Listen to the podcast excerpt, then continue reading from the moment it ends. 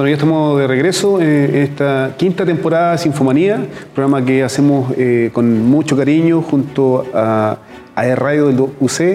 Eh, quiero pedirles que nos sigan en las redes sociales de Instagram, Facebook eh, y también en el canal de YouTube. Pónganle me gusta, síganos, compártanos y co- coméntenos, por supuesto, eh, sus impresiones de, estos programas y, y la invitada que tenemos hoy día, Marcela.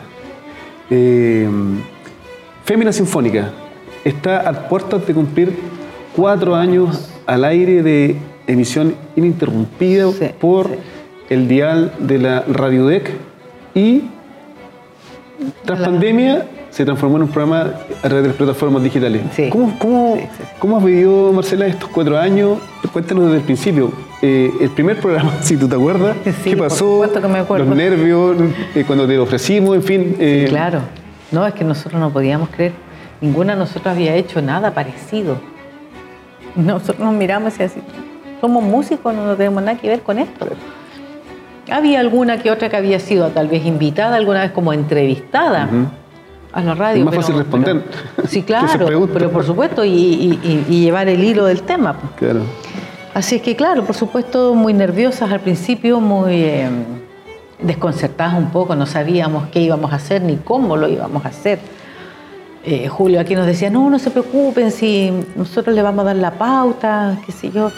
Yo, la pauta es una hoja escrita, pero hay que Y cuando- Y hacerlo. cuando te enfrentaste a la luz roja, Sí, los audífonos no. y el micrófono en la, en la, en la radio, en la radio DEC. Y eh, me quedé en blanco.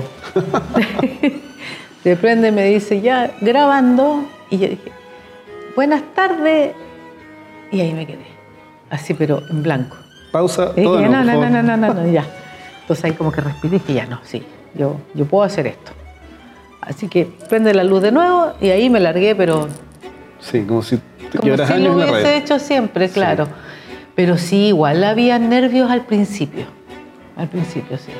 Y todas, todas en realidad nos poníamos un poquito tensas y súper matea, nos estudiábamos todo, la, la pauta. Y, y bueno, uno siempre busca información un poco de la, de la persona que vas Sí. eh, a entrevistar.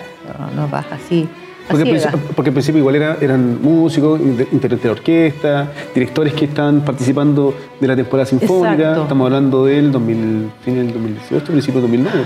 Claro, 19, comenzamos a final del 2018, En diciembre. del en 2018. diciembre. Exacto. De hecho, en la primera Y- semana de diciembre de este año están los de aniversario. Cumple los cuatro sí, sí, sí. Hay que celebrar. Sí, claro. Eh, por supuesto, como dices tú al principio, era un poco más dentro de nuestro idioma. Claro. Entrevistar eh, a músicos, colegas, directores, los solistas. Pero ampliaron el abanico, o sea, ya, ya no solo músicos, sino que hay gente ligada al arte. Eh, claro. Y de repente, bueno, escritores. teníamos a veces académicos de la universidad, por varios motivos, eh, que se necesitaba, digamos, exponer alguna información. Pero claro, después nos fuimos ampliando y nos fuimos tomando un, un- yo creo, un matiz un poco más hacia lo femenino, como haciéndole un poco más honor al nombre del programa, más hacia lo femenino, más buscando eh, hacer resaltar a las mujeres que se dedican a los distintos tipos de, de arte, digamos. Relevando el rol de la mujer de alguna manera en la, en, la, en la cultura de las artes. Exacto, porque hay muchos que hay, hay muchos aspectos, digamos, de, de- de las artes donde las mujeres están muy invisibilizadas. Y yo creo que por ahí solas nos fuimos yendo para allá, no, tampoco no, nos lo propusimos así, Claro. pero se fue dando de esa forma y creo que ha sido un ha sido bueno. Hemos he ¿Qué, qué- tenido qué les pasó a ustedes como, escritora, ¿qué les pasó a ustedes como, como mujeres integrantes de la orquesta? Porque de ahí han surgido muchos proyectos, o sea, han ido de gira, se fueron a Temuco, eh, han convocado también algunas eh, artistas que han tocado con ustedes acá en el escenario, por ahí también salió el año pasado el, primer ejercicio de hacer un concierto solo de mujeres, o sea, y este año salió mucho mejor también. Fémina Sinfónica no solamente eh, eh, ha sido este programa radial, sino Mm. que también ha trascendido a- a- a aquello que, que- que ocurre ahí en el set. Sí, sí, fíjate que eh, eso a nosotros igual nos, Es una marca registrada. Sí, y, y es como gratificante ver que no solamente, como dices tú, es hacer el programa, sino eh, haber expandido un poquitito más el, y poner un poquito más un sello eh, en lo femenino. Que yo estoy, eh, o sea, sé que, que, fue esa la intención de la, de la gerencia de la Corcudia y la gerencia actual, que, que ya llevan cuatro o cinco años. Nosotros sabemos que un poco fue esa el, la idea de crear este programa de Femina Sinfónica, pensando en resaltar un poco a la mujer que trabaja dentro de la orquesta. Y nosotros en el fondo, sin querer queriendo, recogimos ese guante y lo expandimos a todos los niveles del, del, arte. Entonces, qué sé yo, pintora, escultora, eh, hay gente que hace estos graffiti, pinto, esa mm, eh, escritora, poeta, eh, actrices. actrices y gente que está también tras las cámaras en, en, películas, en los, acuerdo tú, las, las, chicas, de, de las creadoras del, de la historia del oso, eh, y así, un montón de... Han tenido grandes, grandes, pero muy grandes invitados. Sí, absolutamente. Y de la, como te digo, nos hemos expandido en todos los niveles del, del arte. Folclorista, y hemos tenido, curiosamente, entre pandemia y ahora, mucha invitada que tiene que ver con, con las cantoras, las cantoras del, campo. Partiendo, por supuesto, por Patricia Chavarría, que ella es como una maestra, digamos, en, este tema. Investigadora, que, sí, no, maravillosa ella. Ese archivo que tienen en, eh, Artistas del Acero. Y, de, y, de, ella eh, se han dedicado a esto muchas mujeres más, folcloristas, algunas que a lo mejor no eran folcloristas, pero igual entraron en esto de la guitarra traspuesta. Y, eso, fíjate que yo creo que ha sido una labor importantísima del programa. Porque además, porque además eh, el, programa tiene, tiene, tú como conductora, pero tiene panelistas, hay, hay otras integrantes de la orquesta, hay algunas que se han ido retirando, han hecho pausas por diferentes eh, eh, temas personales, pero, pero cada una le ha puesto su sello, cada una ha traído desde sus contactos, gestiones, eh, la chica Maestre, la Jimena, ¿verdad? la Gaby, todos tienen sus contactos en la universidad porque hacen clases, la de Torre, Dina, como, como que han sido un complemento, cada una en su sello y cada una en, como, una, como, una, línea, como que se distingue, cada una se distingue en una línea de lo que, lo que iba haciendo eh, en, en, invitar a una... Claro, de las mismas amistades que tiene, los, como dices tú, los contactos. Y yo creo que se ha hecho una labor súper interesante. Con bueno, y el último, el último ejercicio importante que tú eh, mencionabas era de, eh, en marzo de, de este año, Siempre pensando que ya, ya pasó marzo, digamos. Como que fuera el año pasado, ¿no? Pero fue, fue marzo este año para, el, día, para el 8M, para el Día de la mm. Mujer, ¿no? Nacional de la Mujer. Un, un, primer concierto con una directora. Sí. Con solo integrantes eh, y con algunas invitadas, por supuesto, de la orquesta, pero la base era la orquesta sinfónica, la, la mujer de la orquesta sinfónica. Un concierto que, que, yo me perdí porque eh, justo andábamos haciendo la avanzada de, de la gira pero, pero lo, vimos, lo vimos online y fue, fue un concierto muy emotivo sí, ustedes. Sí, fue emotivo, sí. Fíjate que eh, mucha gente del público salió llorando. Sí. Eh, eso fue bien... bueno, se eligió muy bien el repertorio dentro de todo. Eh, Alejandra Rivas, que fue la directora, hizo un súper buen trabajo porque nosotros nos reíamos. ¿ah? Porque en general las orquestas, sobre todo las orquestas latinoamericanas, mm, solemos no tener muy buena, muy buena disciplina a veces en los ensayos. Entonces muchas veces el director está dirigiendo, para, para hacer una corrección y se escucha todo un murmullo así, porque empiezan todo, oye, no, que aquí, sobre todo la gente de la cuerda, que se dan indicaciones y como son dos, tres, cuatro atriles para atrás, empiezan a hablar y que no, que el arco y nosotros igual se produce un murmullo y los directores dicen, oye, pero cállense.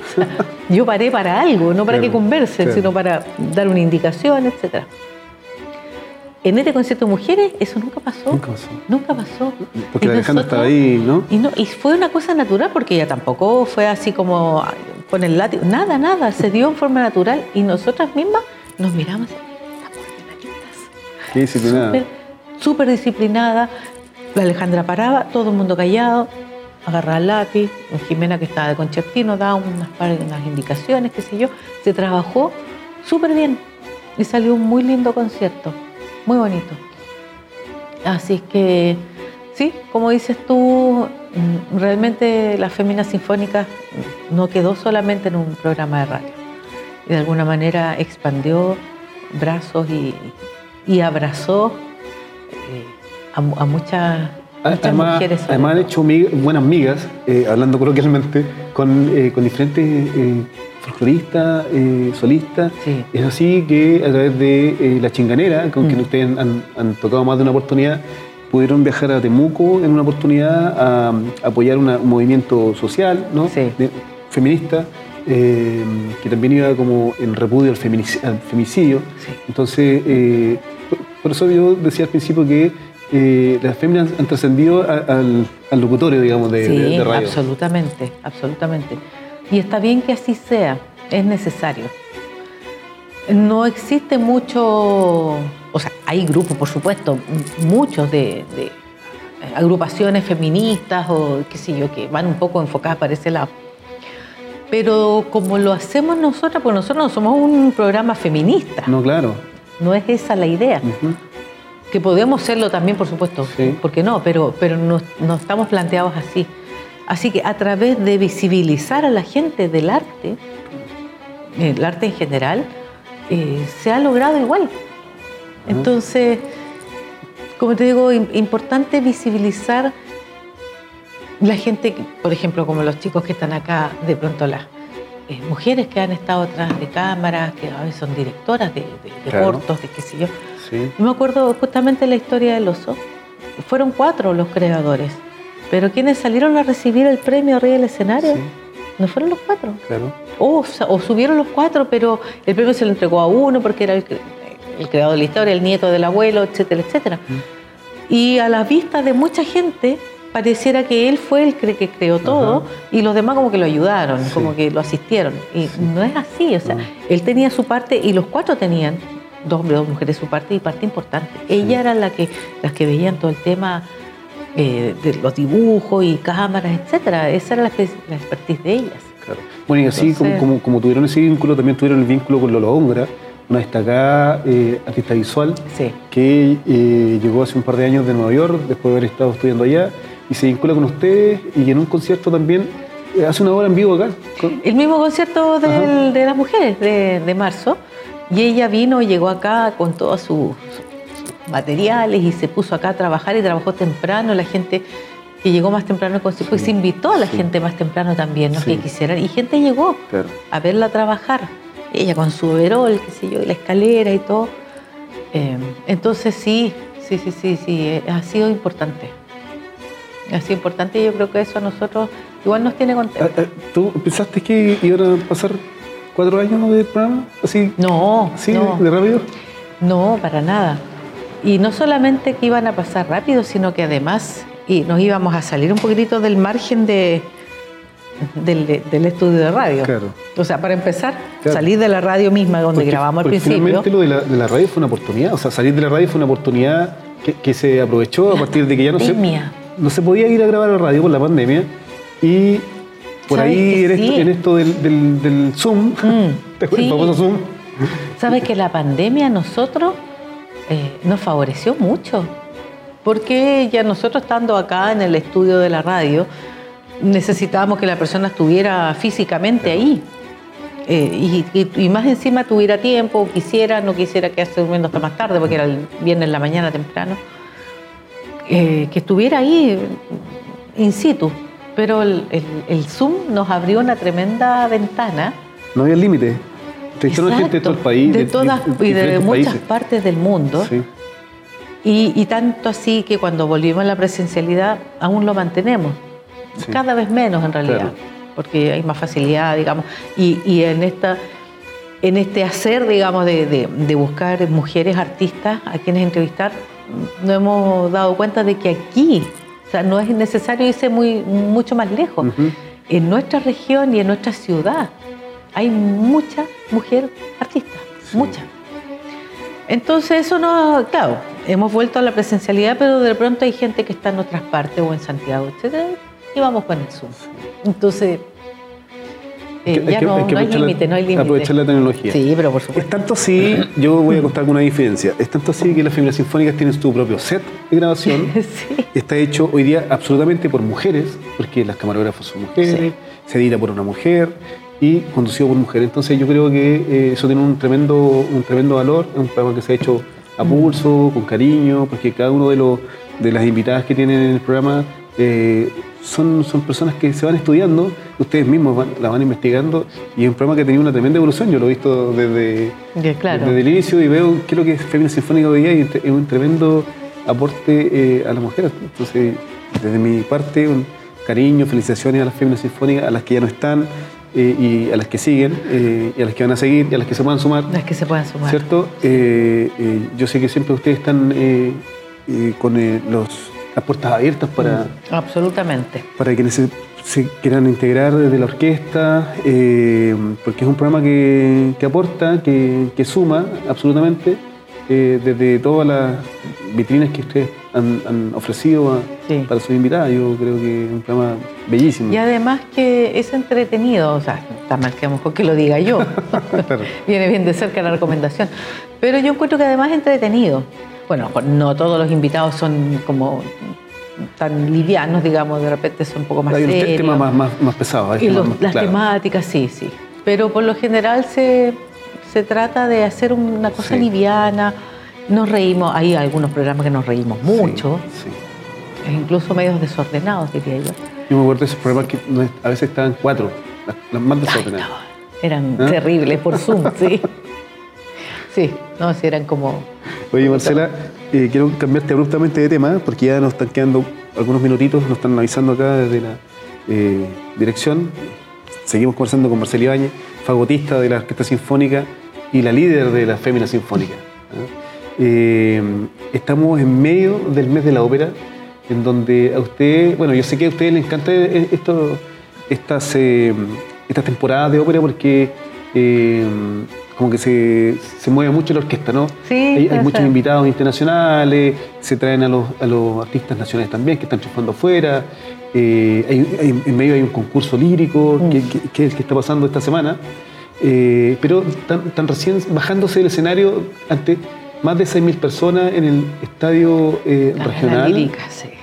Cuéntanos un poquito eso, eh, cómo lo viviste, cómo se. De- hace un rato conversaba con la Carmen María, Burmeister, y me decía que bajarse del escenario es, es como es como estar así en las nubes, Mm. porque ustedes terminan arriba siempre. Sí, salió lindo. adrenalina, sí. Salió lindo el concierto, fíjate. Con todas las dificultades que tiene hacer al aire libre. Sí. En una ciudad como esta, que no, no es como en Italia ni Austria, que tú puedes tocar el libro en la noche, en verano, no hay problema. Claro. Aquí hace frío, eh, hay mucho viento, que estabas ahí peleando con las partituras, que los perritos, perrito, que el los elástico. elásticos, y de repente le hace muy rápido con el elástico y la- se te raja la hoja. Entonces, tiene sus dificultades. Yo estaba preocupada, la verdad, por los solistas, porque ellos venían de Santiago y venían ya algunos medios enfermos. Sí.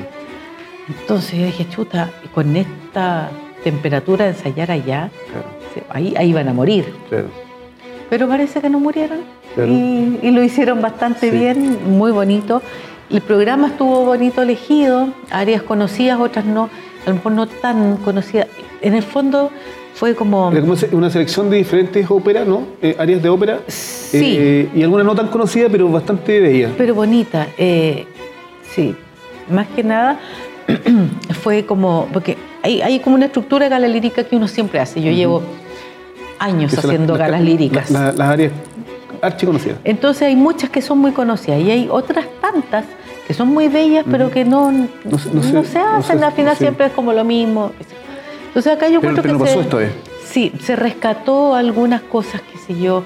eh, incluso tocamos un intermezzo que es de Caballería Rusticana, que es un- una de las óperas que vamos a tocar ahora, que yo nunca lo habíamos tocado. Muy lindo, muy lindo de verdad. Así es que sí estuvo lindo el concierto. Eh, harta gente. La gente muy respetuosa. El año pasado hubo poco más de 3.000 personas. Hoy doblamos la- esa cifra. Sí, harta gente. Sí, Para la ópera, el año pasado, para Rigoletto. sí en Rigoletto, claro, Mm. porque igual estamos en medio de la pandemia, recuerda tú que, Sí, claro. que, que teníamos que hacer la ópera en Teatro de Oído, pero por aforo no, no, no nos la, eh, la putaca, ¿no? Claro. Entonces pensamos, ¿qué hacemos? ¿Suspendemos? Sí. Por ahí salió la idea de, oye, ¿y si lo hacemos en el estadio, empezamos.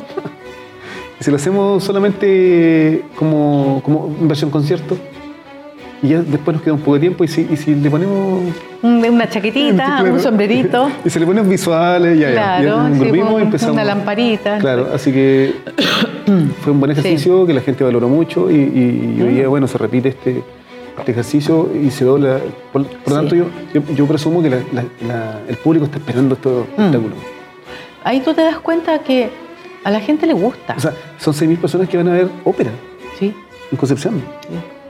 Cuando los teatros de- del mundo está costando mucho llevar gente por la pandemia, porque la ópera se ha dicho un montón de veces que es, es, una, es para un segmento. eh, Bueno, el maestro Tassier lo ha dicho un montón de veces, no hay nada más popular que la ópera.